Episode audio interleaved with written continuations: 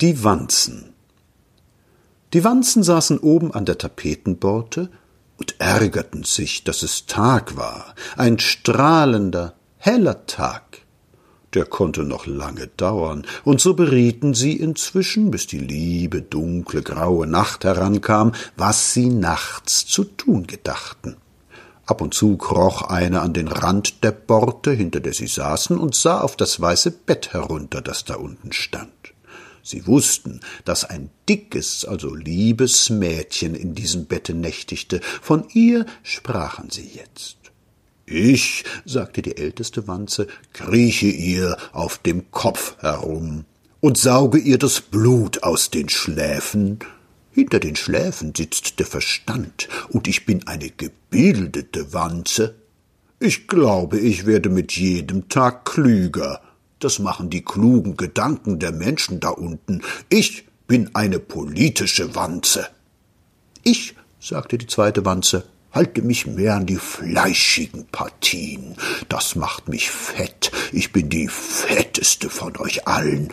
Handel und Wandel müssen sein. Ich sauge ihr das Blut aus den Adern, sie hat ja genug. Ich bin eine ökonomische Wanze. Ich, sagte die dritte Wanze, laufe hierhin und dorthin, wenn ich da unten bin. Ich brauche nicht viel zum Fressen. Ich fühle mich wohl, wenn ich da herumkriechen kann. Und ich sehe alles und kümmere mich um alles. Ihr schlagt euch die Leiber dick. Ich aber bin über alles orientiert, was an diesem Mädchen vor sich geht. Ich bin eine lokale Wanze.